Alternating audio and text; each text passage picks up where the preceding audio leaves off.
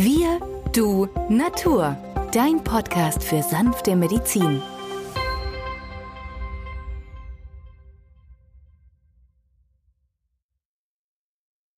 Hallo und herzlich willkommen zu einer neuen Folge von Wir, du, Natur, deinem Podcast für sanfte Medizin. In der heutigen Folge zeigen wir dir, wie du dein Immunsystem stärken kannst.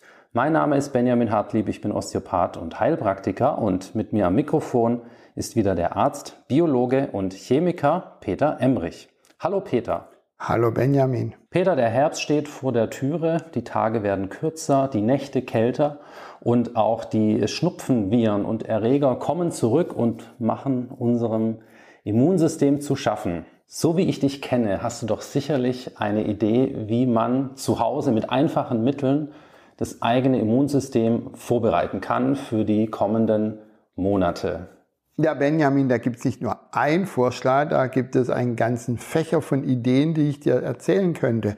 Beispielsweise das Wichtigste, was unser Körper selber tun kann, ist ein genügend ausreichenden Vitamin D-Speicher anzulegen.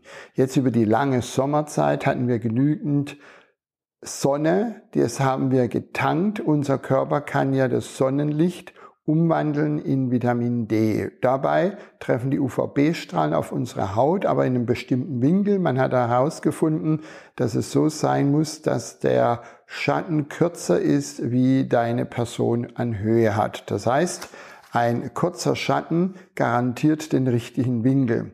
Die UV-Strahlung dringt durch die Haut durch und mit Hilfe der Körperwärme und dem Cholesterin wird eine Substanz gebildet, dass das Prävitamin D. Dieses wird unter Zuhilfenahme mit Magnesium in der Leber umgewandelt ins Calcidiol und peu à peu nimmt sich die Niere ein Quantum von diesem Calcidiol wieder unter Verwendung von Magnesium und wandelt es in das Calcitriol um und genau das ist die hormonaktive Form des Vitamin Ds. Und jetzt kann man natürlich im Blut des Patienten bestimmen, hat er einen ausreichend hohen Vitamin D-Speicher, das ist Calcidiol. Und dieses Calcidiol sollte zwischen 100 und 150 Nanomol pro Liter liegen. Dann reicht es ihm aus, wunderbar durch den langen Winter zu kommen. Hat er jetzt aber schon ein Defizit, sagen wir, er liegt schon bei nur 60 Nanomol pro Liter, dann ist klar, dass innerhalb von den nächsten zwei, drei Monaten er auf Werte von 20 oder weniger absinkt. Und dann ist natürlich der Immunschutz nicht mehr gegeben. Das bedeutet, das gesamte Immunsystem fährt runter und das ist eigentlich schade. Und genau das brauchen wir ja, um gesund durch eine lange kalte Winterperiode zu kommen, gerade in unseren Breitengraden. Da fragt sich manch einer, wie macht es denn der Eskimo? Der hat ja nicht so lange Sommerzeit.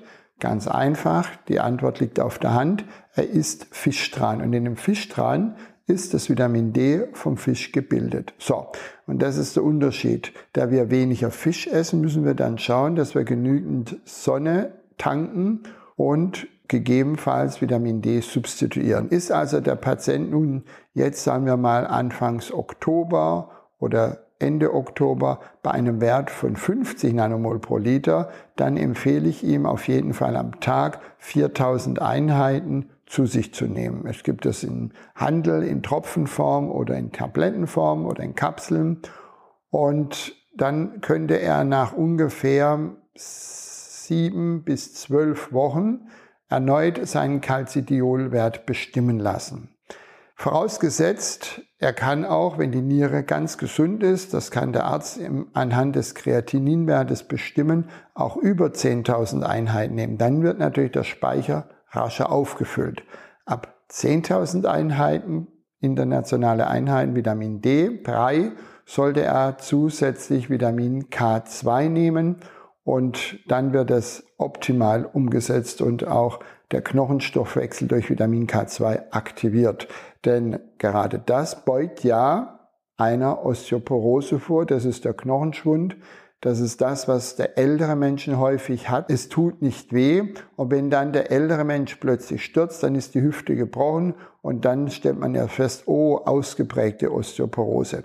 Deswegen rechtzeitig genügend Vitamin D und K2 dem Körper zuführen, ab und zu mal im Blut bestimmen lassen, sind die Werte alle okay und dann passt es. Mittlerweile ist es ja recht einfach, den Vitamin D drei Spiegel im Blut ähm, bestimmen zu lassen, entweder beim Hausarzt äh, mit einer Blutuntersuchung, beim Heilpraktiker oder in der Zwischenzeit gibt es auch die Möglichkeit, in Apotheken mitunter den Vitamin-3-Spiegel bestimmen zu lassen.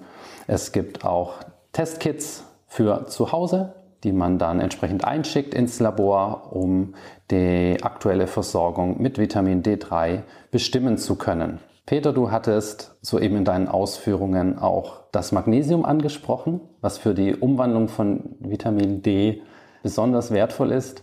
Im Sinne einer Stärkung des Immunsystems macht es für dich Sinn, neben Vitamin D3 auch entsprechend Magnesium einzunehmen? Naja, gerade derjenige, der sehr viel Sport macht, sehr viel Stress hat, gerade der ältere Mensch, der Entwässerungsmittel zu sich nimmt hm, oder ab und zu auch schon unter Wadenkrämpfe leidet, nachts erwacht, plötzlich aus dem Bett rausspringen muss, weil irgendwo die Hexe auch in das Kreuz schießt. All diese Zeichen deuten wir als ein Magnesiummangel oder eine Minderversorgung. Und wer übersäuert ist, genau im Basischen kann sie Magnesium halten, aber nicht im sauren Milieu. Und daher empfehle ich, dass diese Menschen doch immer wieder A, entweder im Vollblut sich den Magnesiumwert analysieren lassen oder aber, was billiger ist, nämlich Magnesium zu kaufen und dieses regelmäßig anzuwenden. Es gibt verschiedene Magnesiumverbindungen, die sehr geeignet sind. Magnesiumcitrat hat eher eine abführende Wirkung, weil es über die Leber entsäuernd wirkt. Magnesiumcarbonat ist bei denen Menschen gut, die einen übersäuerten Magen haben. Da wird es dann chemisch äh, umgesetzt zu Magnesiumchlorid. Man könnte auch somit Magnesiumchlorid direkt nehmen. Dazu löst man 100 Gramm Magnesiumchlorid in drei Liter Wasser auf und trinkt davon morgens und abends ein Schnapsglas voll. Das sind also so ganz einfache Magnesium-Tricks, die dazu beitragen, dem Körper die nötige Menge zur Verfügung zu stellen. Denn wir wissen ja, Magnesium öffnet die Zellen, damit der Sauerstoff in die Zelle eintreten kann und dort verbrannt werden. Und ohne Magnesium gehen über zwei bis 300 bekannte Prozesse in der Körperfunktion nicht so, wie sie eigentlich ablaufen sollen. Das bedeutet, Magnesium ist ein elementares Mineral, auf das man immer wieder mal achten sollte. Ja, genau. Eine schöne oder eine natürliche Magnesiumquelle ist ja das Chlorophyll, was beispielsweise im Gerstengraspulver in hohem Maße enthalten ist. Gerstengraspulver wird gerne den Smoothies zugemixt, äh, macht das Ganze dann schön grün, aber Gerstengraspulver ähm, entsprechend aufgelöst in Wasser kann man auch pur trinken, um einen Magnesiumbedarf auf ganz natürliche Weise dann ausgleichen zu können. Also halten wir fest, Peter, vorbereitend auf den Winter eine gute Vitamin D-Versorgung, zwischendrin mal Magnesium einzunehmen. Hast du noch einen Baustein, der zu Hause einfach umzusetzen ist? Natürlich, denn das, die Echinacea-Pflanze, der Sonnenhut, hat nachgewiesenermaßen nicht nur antibakterielle, antivirale und Antipilzwirkung, sondern es stärkt vornehmlich auch das Immunsystem und somit unsere Abwehr. Das heißt also, derjenige, der weiß, gerade wenn jetzt feucht, nasses Wetter herrscht, bekommt er seine Erkältung, seinen Schnupfen, seinen Husten oder aber auch irgendwelche Entzündungen der ableitenden Harnwege, der sollte regelmäßig frühzeitig beginnen, Echinacea anzuwenden. Entweder in Tropfenform, so dreimal 20 Tropfen, oder als Frischpflanzenpresssaft. Davon nimmt man dreimal fünf Milliliter täglich, am besten immer in etwas Wasser und vor dem Essen.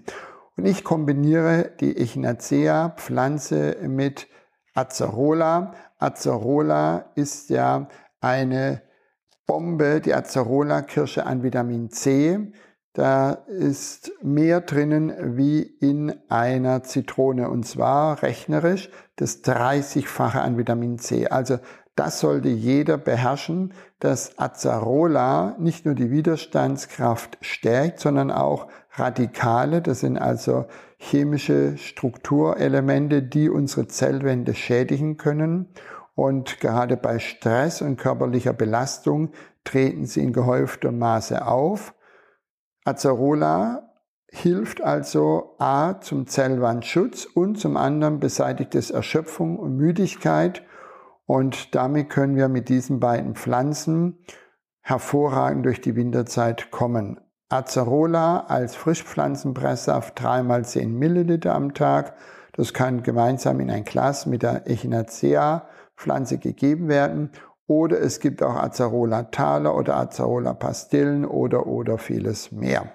Und wie ist es bei den Menschen, Peter, die jetzt schon mit, ähm, ja, mit Einsätzen des Herbst beginnen zu, zu frösteln, denen es ungemütlich wird, ähm, kalte Füße, kalte Hände bekommen? Da kann man ja zum einen Ingwer einsetzen, was von innen wärmt, auch das Immunsystem stimuliert als Tee oder es gibt es auch als Tabletten zum Lutschen.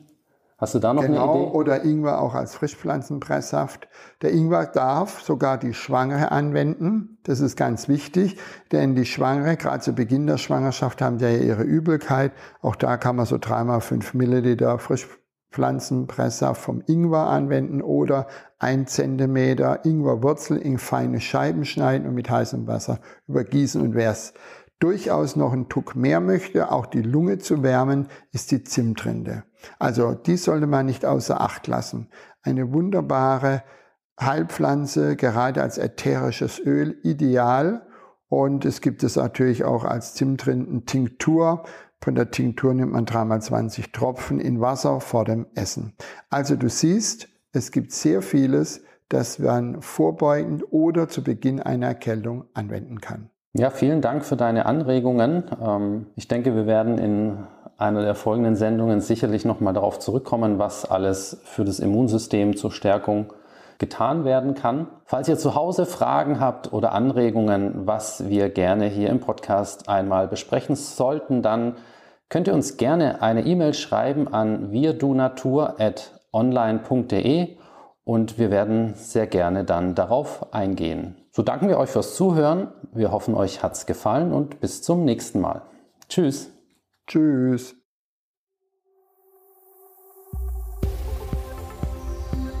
Wenn dir dieser Podcast gefallen hat, freuen wir uns über deine positive Bewertung. Damit hilfst du uns, diesen Podcast bekannter zu machen. Wir danken dir dafür.